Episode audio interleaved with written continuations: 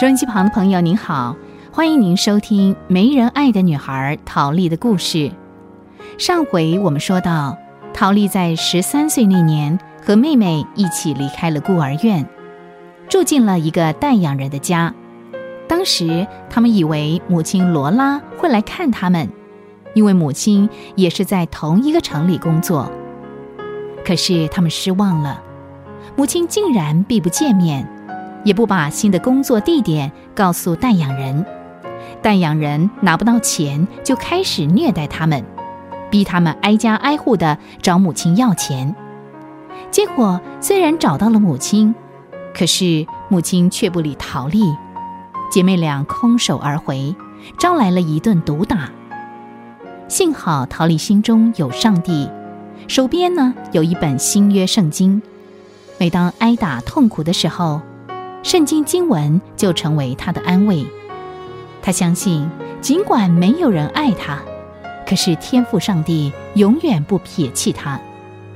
后来，带养人把他们赶出门，法院监护所收留了他们。他们在那里住了四个月，接着又被送往一个收养人的家。陶丽心里很矛盾，一方面巴望着以后有好日子过。一方面却又开始担心，这个收养人会不会跟上一个代养人那样，动不动就打人呢？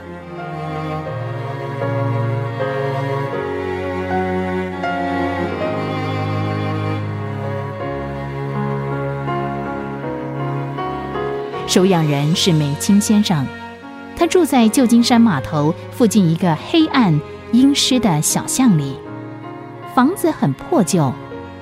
美琴先生短小肥胖，黑头发，有很宽的胸膛。不知道为什么，陶丽看到他，第一眼就想到了动物园那只黑猩猩。是你妈要我收留你们的。嗯，你今年几岁了？嗯，快十四岁了。嗯，看起来很结实啊，洗衣服。打扫、劈柴这些你都会吧？嗯，会。那就好。还有你，嗯，你叫什么？几岁了？嗯，她是我妹妹。谁问你了？我在问她。我我叫玛丽，十三岁。乱讲！你才十二岁，不是十三岁了。可是我我只比你小一岁啊！你你不是已经十四岁了吗？我是说，快十四岁了。好了好了，别吵了。十二十三的有什么针头啊？快进来吧。美心先生说话好凶啊，看来未来的日子不太乐观。真的，从吃第一顿饭，陶丽就知道不妙了。吃饭的时候，他们只准玛丽上桌，陶丽得在旁边等。等他们吃完了，女主人才把剩下的鱼头鱼尾往烧开的牛奶里一丢。吃吧，那就是你的份儿。玛丽比姐姐陶丽幸运多了，不但能够跟主人一家在饭桌上吃饭，还能跟主人的小女儿苏珊睡一张床。苏珊今年也是十二岁，他们俩很合得来。陶丽睡在主卧室外边的走道上，他们给陶丽一张活动床，家里一切的粗活。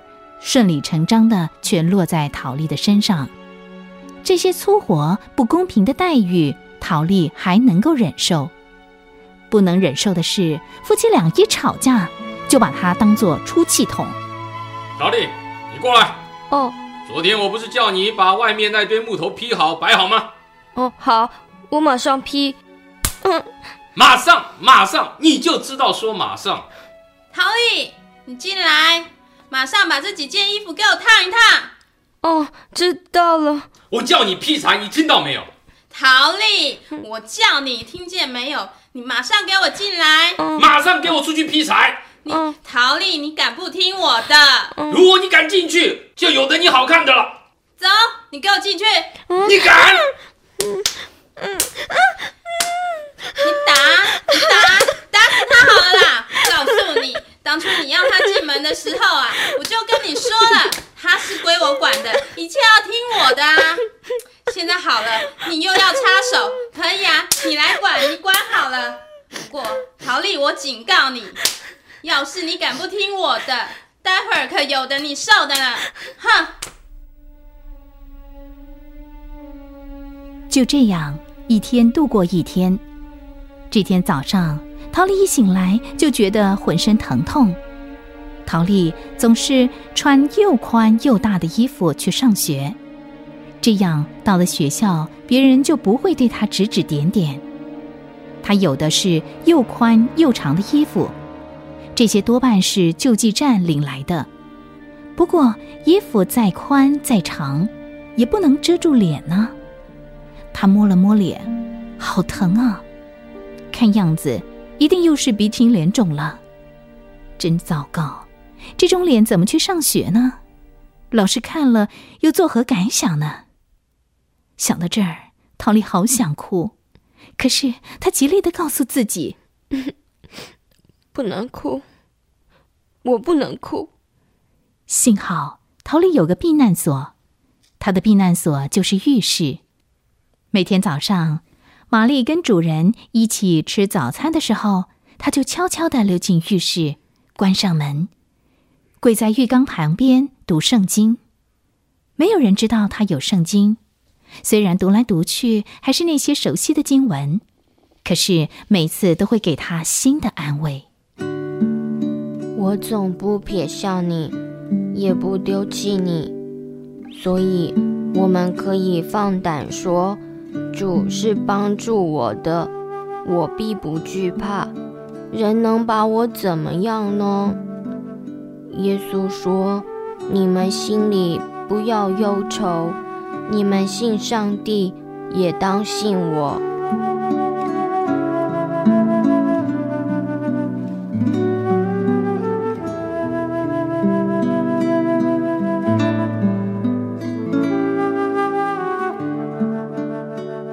两年过去了，不知不觉，桃李已经十五岁了。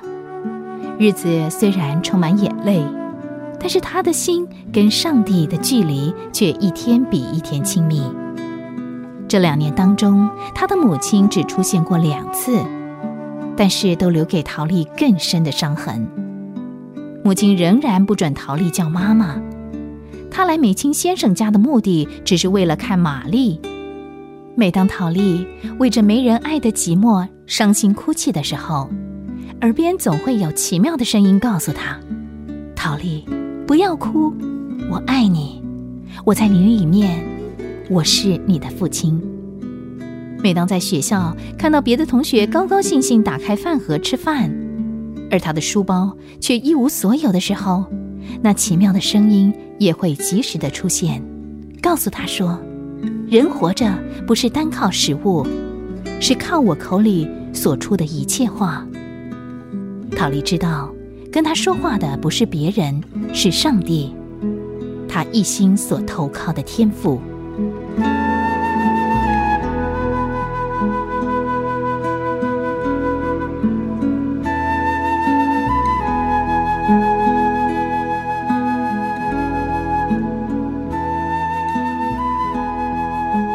这一天是礼拜天，很意外的，梅青先生全家都出去了，玛丽也不知道到哪儿去了。这两年，玛丽总是躲着他。陶丽虽然为这件事情觉得难过，可是她并不怪妹妹。她想，大概妹妹怕跟她太接近，收养人会不高兴，而且对待她跟对待陶丽一样吧。人性总是自私的。陶丽决定做一件事，就是找礼拜堂。他好怀念三年前跟弗兰保姆一起做礼拜的情形，那时候多好啊！跟许多信耶稣的人一同敬拜上帝，一同唱诗祷告，觉得好温暖。虽然来到梅青家以后，他也出去找过一次，但是没找到。他盼望今天不会落空。亲爱的天父上帝，求你带我找到礼拜堂，我想要敬拜你。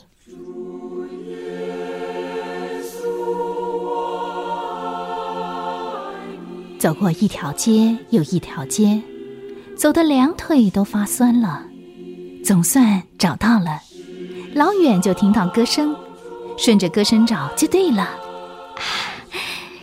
上帝，谢谢你，谢谢你！不久，陶丽就找到旧金山第一浸信会教会。